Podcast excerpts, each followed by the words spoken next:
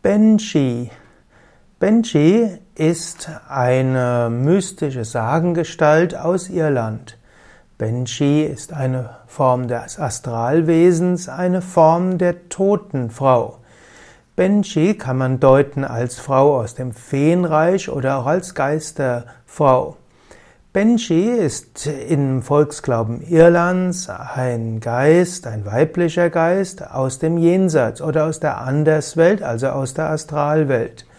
In Schottland gibt es auch die Benji. In Benji hat sie oft blutverschmierte Kleider oder Rüstungen und sie ist insgesamt die Vorbotin für einen baldigen Tod.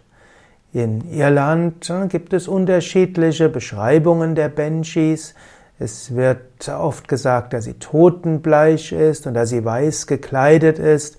Sie hat entweder weißliches oder schwarzes Haar. Ihre Augen sind oft blutrot. Im schottischen Volksglauben gibt es auch die Benji und sie klagt nicht unter einem Fenster, sondern wird in freier Natur beim Waschen von Totenhemden angesprochen, angetroffen. Benji ist also diejenige, die einem erscheint, bevor man stirbt.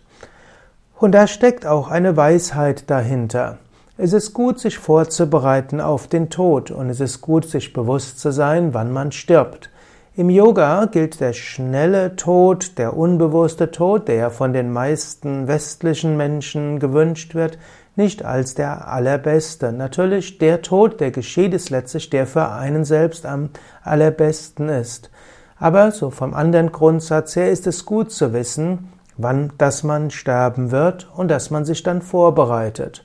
Bevor man stirbt, soll man sein, soll man innerlich Lebewohl sagen, soll sich lösen von den Menschen, die einem lieb sind.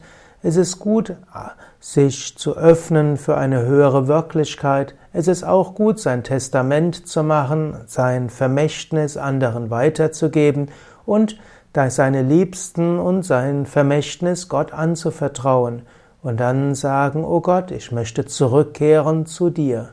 Und so ist die Benji das Symbol dafür, dass es Zeit wird, irgendwann zu gehen, dass es Zeit wird, loszulassen, dass es Zeit wird, sich ganz auf Gott einzustellen. Auf eine gewisse Weise sehen wir Benjis überall. Selbst wenn wir nicht gleich sterben, so wie wir hören, dass ein naher Angehöriger gestorben ist, dass auch mal jemand, der nicht ganz so alt ist, gestorben ist, wissen wir, es könnte jederzeit mit uns zu Ende gehen.